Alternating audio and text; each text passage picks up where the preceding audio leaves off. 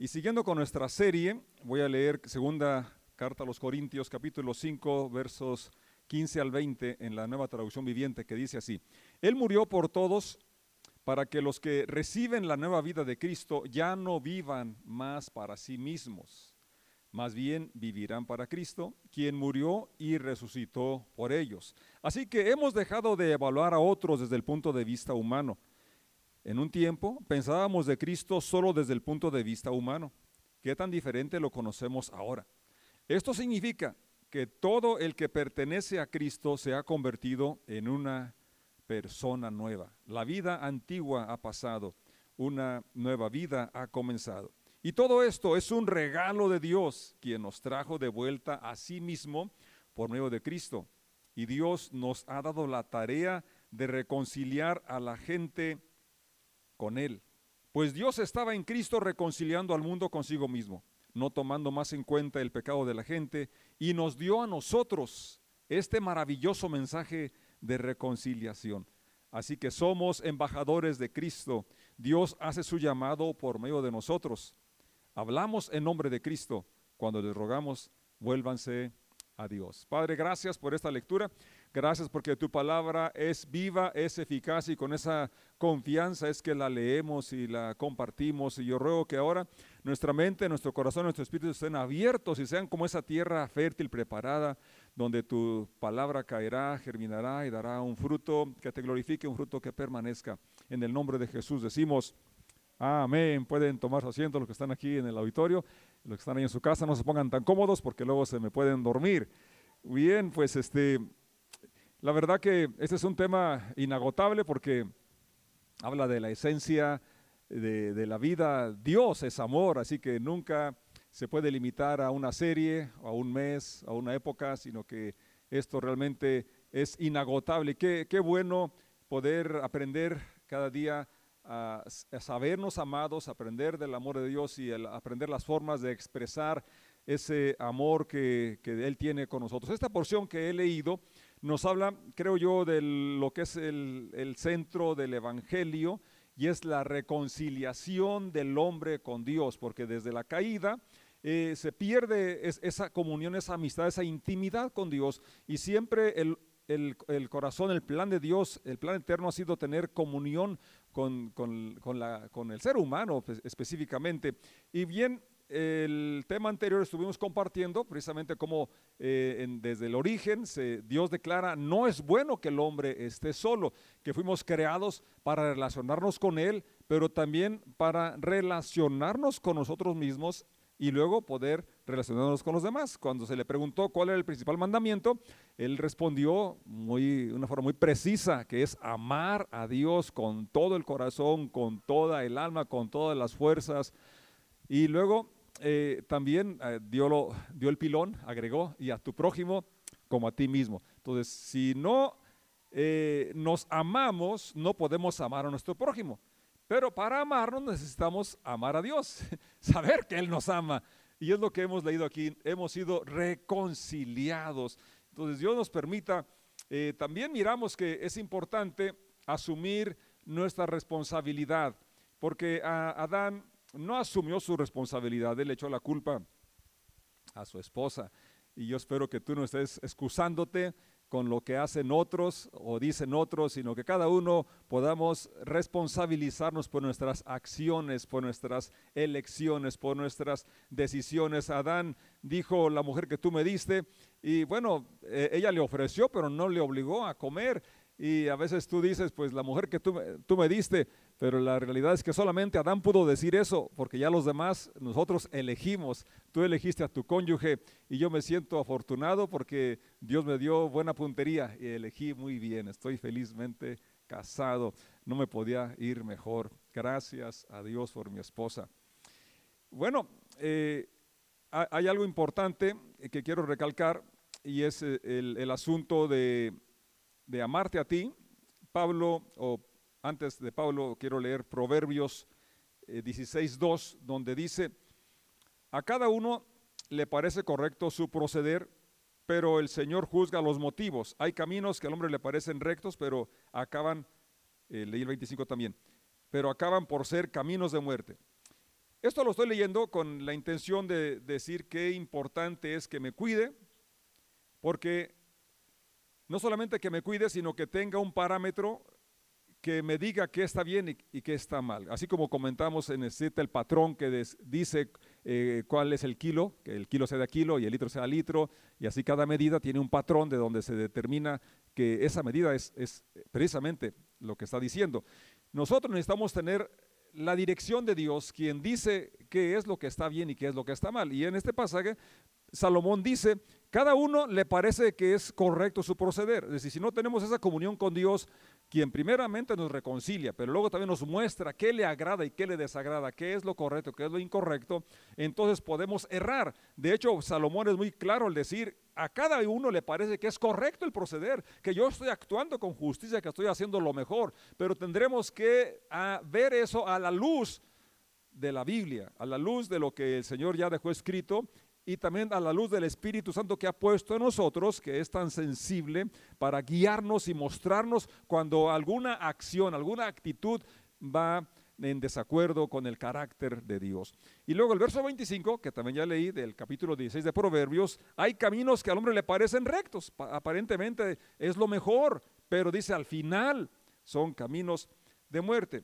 Y, y realmente creo que esto es importante, por eso tener en nosotros esa eh, dirección de Dios por su palabra y por su Espíritu Santo para poder tener, eh, no solamente guiarnos por la conciencia, sino por algo que Dios ya estableció como que es su, su voluntad.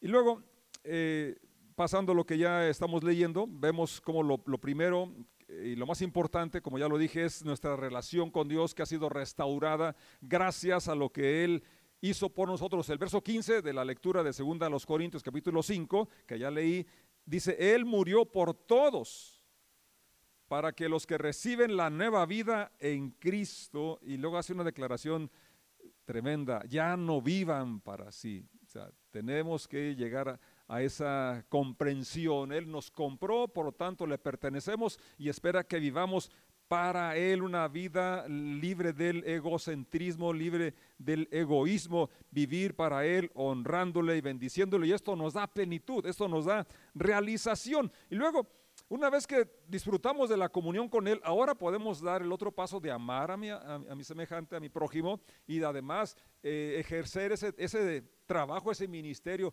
eh, compartir este mensaje de la reconciliación, que las personas se reconcilien con Dios y unos con otros, porque es por demás, no es por demás decir eh, que fuimos creados para tener, ser eh, interdependientes, estamos relacionados unos con otros.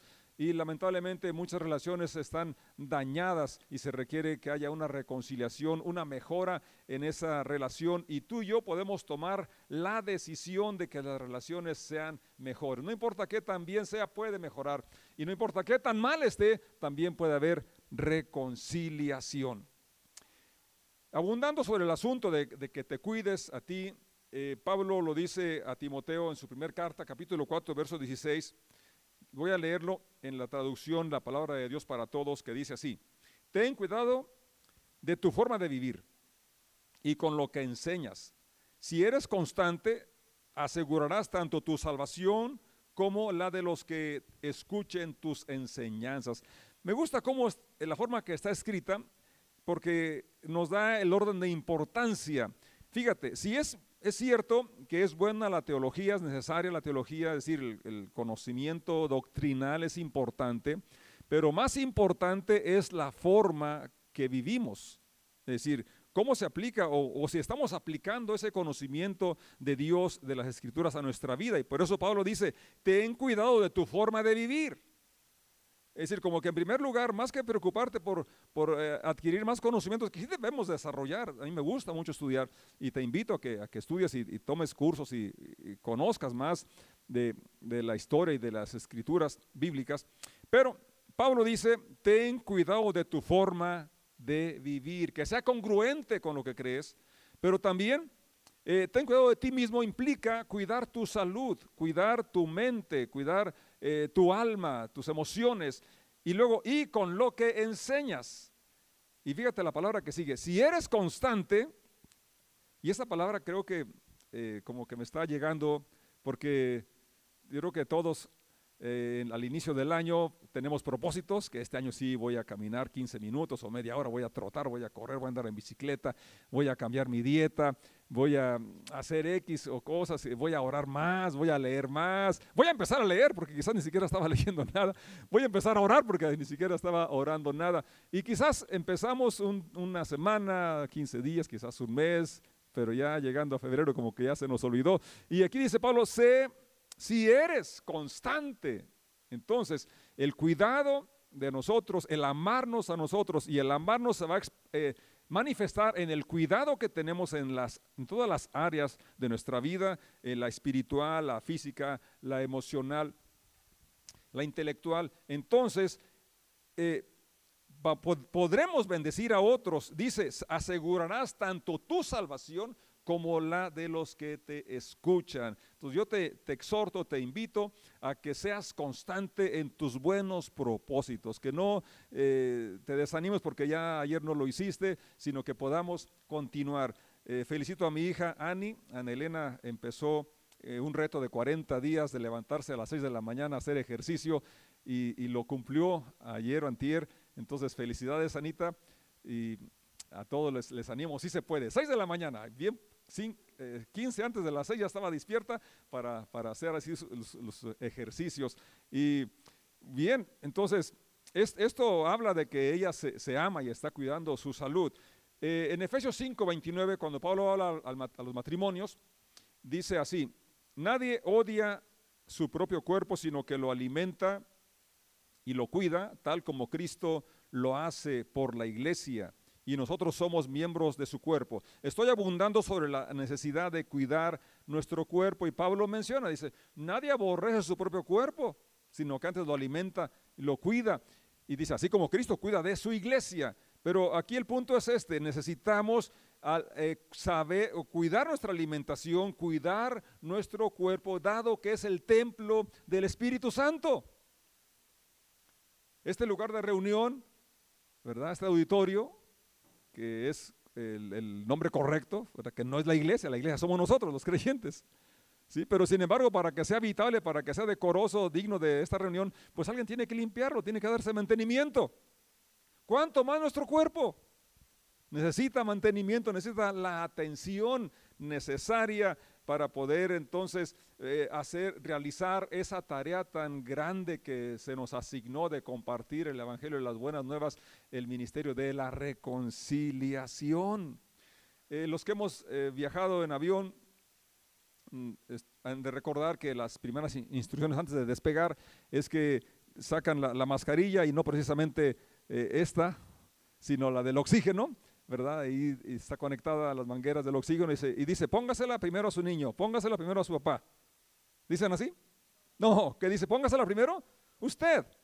Y eso pareciera egoísta, pero no, es que si no estamos nosotros eh, en aptitud de ayudar a otros, ¿verdad? Entonces el problema se agrava. E, ese es el principio. Si tú no estás sano, si tú no estás eh, con las pilas llenas, ¿cómo puedes ayudar a otro?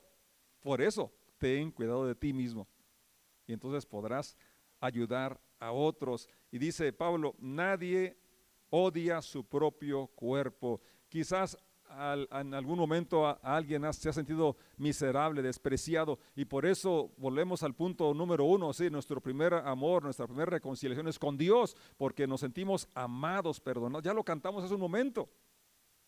Me amas tal como soy. Entonces, me recuerda que me ama. Cuando entendemos esta realidad, entonces aceptamos nuestro cuerpo, lo alimentamos, lo cuidamos, porque eso es lo que hace Dios Jesús por su iglesia.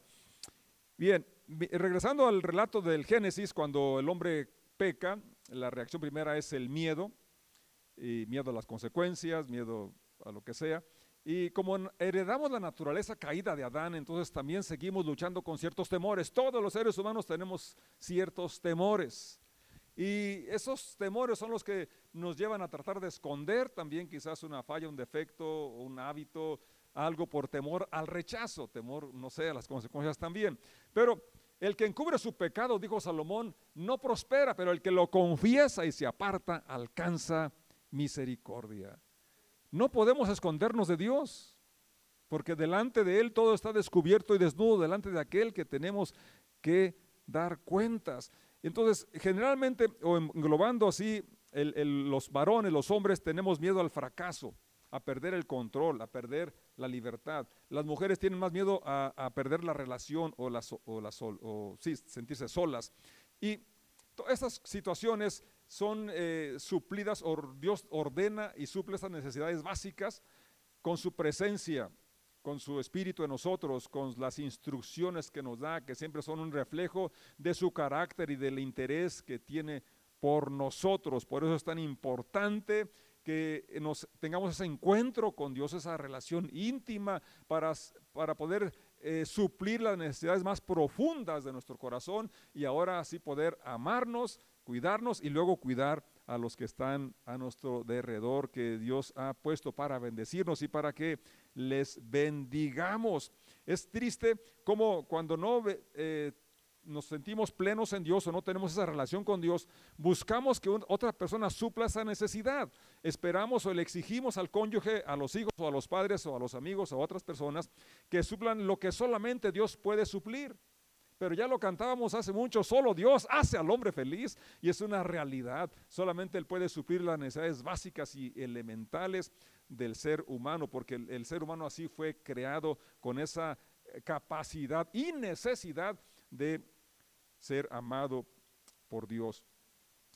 Entonces, cuando identificamos los temores, podemos controlarlos o podemos eh, trabajar en ellos, vencerlos y ser lo que Dios espera que seamos libres, que podamos ser personas eh, con una autoimagen sana, con una autoimagen correcta, que nos aceptamos, que no nos creemos más, pero tampoco menos, eh, porque el hombre tiende a los extremos, irse a los extremos, o se siente, ¿verdad?, que, todo lo puede, o se siente miserable, que no vale nada. Entonces, cuando nos vemos con el lente de Dios una vez más, enfatizamos el asunto de estar en paz con Dios y estar en comunión con Él, porque Él, Él, nos, va a, permitir que nos veamos como Él nos ve y entonces aceptarnos como Él nos acepta y entonces podemos aceptar también a otras personas.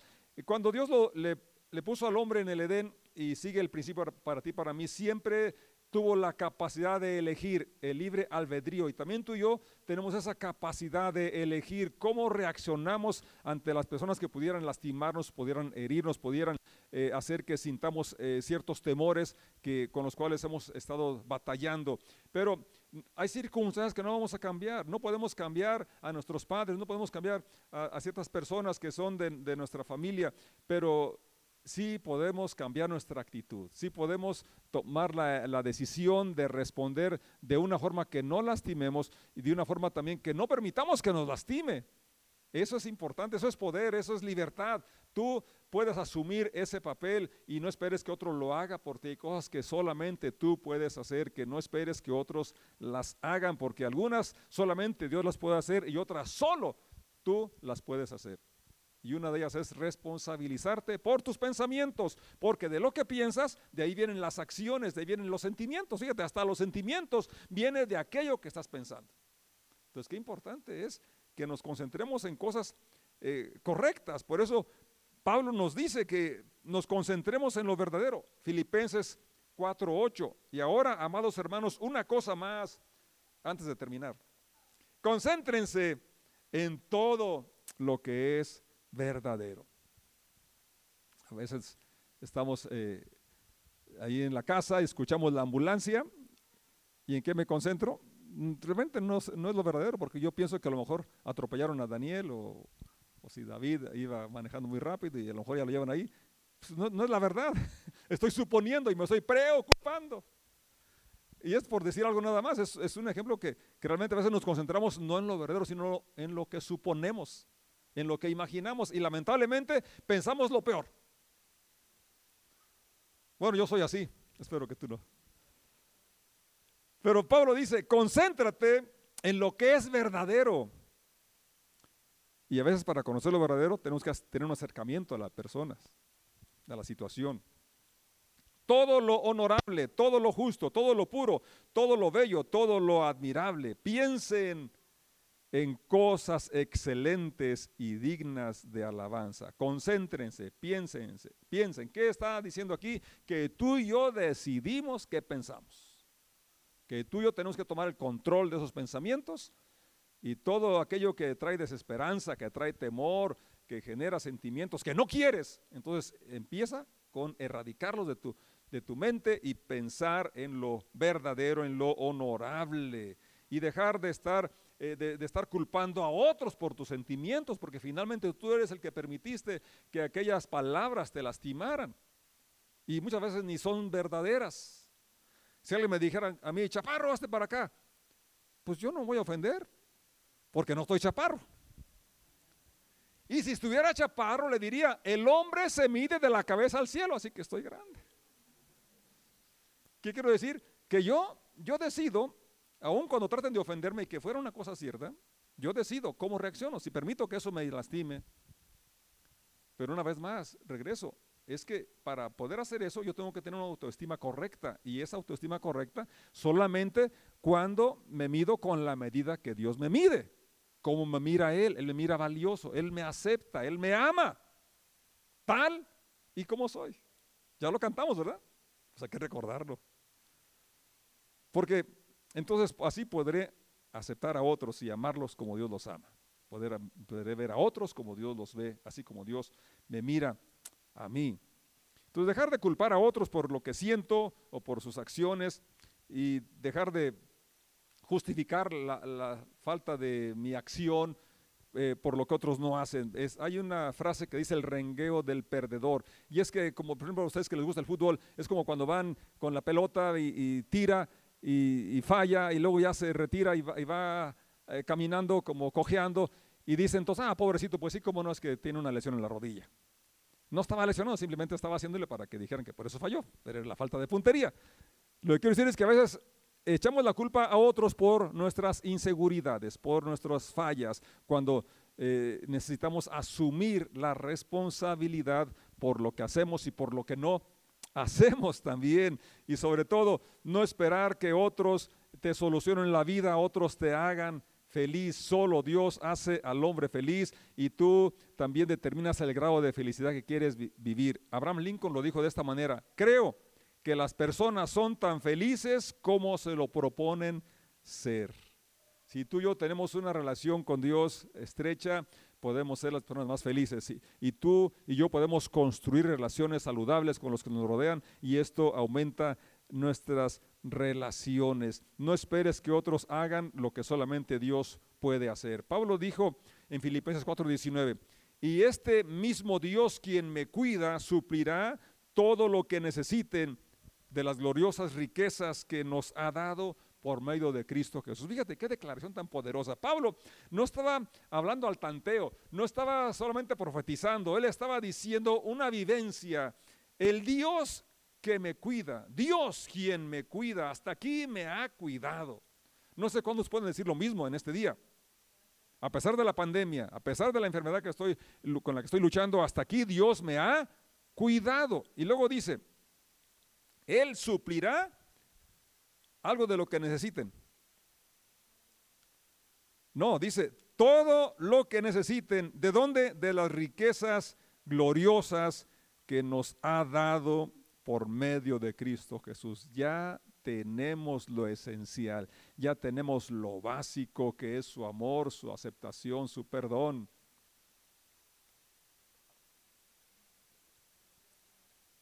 Entonces, esto habla de, por un lado, eh, ser agradecidos con lo que Dios nos ha dado hasta el día de hoy y tener la confianza de que Él supirá lo que nos haga falta en la tarde o mañana o otro día. Y esto nos, ayuda y nos, nos permite avanzar y madurar, y porque maduramos cuando podemos hacer lo que nos corresponde hacer a nosotros y podemos eh, confiar en Dios y alimentar nuestra fe, nuestra confianza en Él sin esperar que otros nos estén diciendo que, lo hagamos, sino que hay un deseo y hay una responsabilidad en nosotros, porque el hombre es maduro, es adulto cuando toma su responsabilidad sin dejar esperar que otros lo hagan lo que le toca hacer a él o esperar que otros suplan sus necesidades. Pablo dice, cuando yo era niño pensaba como niño, pero cuando ya fui eh, hombre o adulto, dejé lo que era de niño. Yo creo que es, es, importante entender que no son los años los que nos llevan a la madurez, es la decisión de hacerme responsable por mis acciones, por mis sentimientos. Eh, un punto importante, y ya estoy cerrando, es el asunto de perdón, de perdonar, para que las relaciones eh, estén bien y estamos teniendo esa, esa apertura, esa decisión de perdonar. Jesucristo dice en Lucas 17, verso 3, así que tengan cuidado con lo que hacen. si tu amigo te hace algo malo, llámale la atención. Si te pide perdón, perdónalo. No importa si en un solo día te hace muchas maldades, si Él te pide perdón, perdónalo.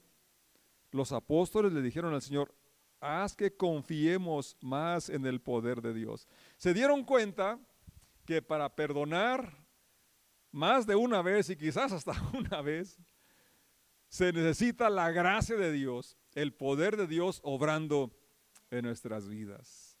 Y bueno, todos oramos, yo creo que casi diario, el Padre Nuestro y decimos, perdónanos, así como perdonamos a los que nos ofenden, así como perdonamos a los que nos ofenden.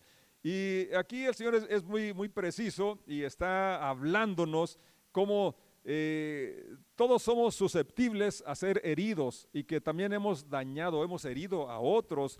Eh, creo que es Santiago el que dice que que todos pecamos muchas veces con palabras.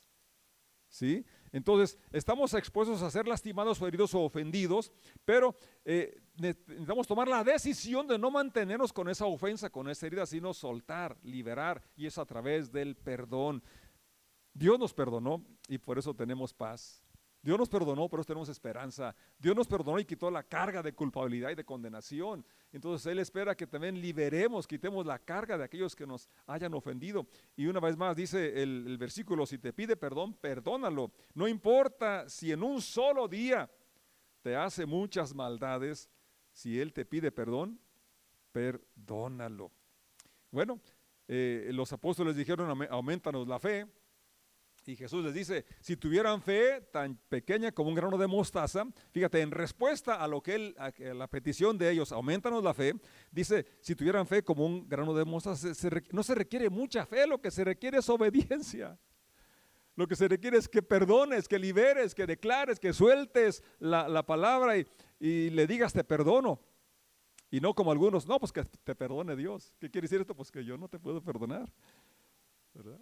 Pero si ya fuimos perdonados, podemos otorgar lo que hemos recibido. Así es. Quiero cerrar con Colosenses 3, 12 al 14 que dice, dado que Dios los eligió para que sean su pueblo santo y amado por Él, ustedes tienen que vestirse de tierna compasión, bondad, humildad, gentileza y paciencia. Sean comprensivos con las faltas de los demás, perdonen a todo el que los ofenda Recuerden que el Señor los perdonó a ustedes, así que ustedes deben perdonar a otros. Sobre todo, vístanse de amor, lo cual nos une a todos en perfecta armonía. Qué palabra tan más clara, tan más precisa. Todos tenemos ahí nuestro closet, ¿verdad? Unas dos, tres garras ahí colgadas, prendas, bueno, algunos muchas, algunos tienen tanta que es un problema. Saber que se van a, a, poner. Recuerdo cuando conocí a, Marcos Witt, fue en el 86, todavía recuerdo, fue allá en, México en Amistad Cristiana, un seminario de niños para Cristo, y él estaba dándonos una plática a los que en ese taller, y él dice que hizo una encuesta con los jóvenes cuál era su principal problema, y que alguien le escribió, mi principal problema es elegir qué me voy a vestir. Todavía me acuerdo la expresión de Marcos, hágame favor, que no sabía qué vestirse, ese era su principal problema. Bueno, ya si era tu problema también, aquí Pablo lo soluciona. Ya no tendrás problema para ver qué te vas a vestir. Lo que hay que vestirnos todos los días, dice que, el verso 12, dado que Dios los eligió, fíjate, dado que eres una persona elegida, una persona que perteneces al pueblo santo, una persona amada por Dios. Fíjate, aquí está la identidad. Qué importante que tengas claro, claro, muy claro quién eres, tu identidad. Amado, parte del pueblo santo. Entonces tienes que vestirte a la altura de quién eres, de esa vocación. Tienen que vestirse de tierna compasión, bondad, humildad, gentileza y paciencia. Y por si no entendimos, sean comprensivos con las faltas de los demás y perdonen a todo el que los ofenda. Y como somos dados a olvidar, nos dice, recuerden que el Señor los perdonó a ustedes. Así que ustedes deben perdonar a otros. Sobre todo, vístanse de amor, lo cual los une a todos en perfecta armonía, el vínculo perfecto, el amor.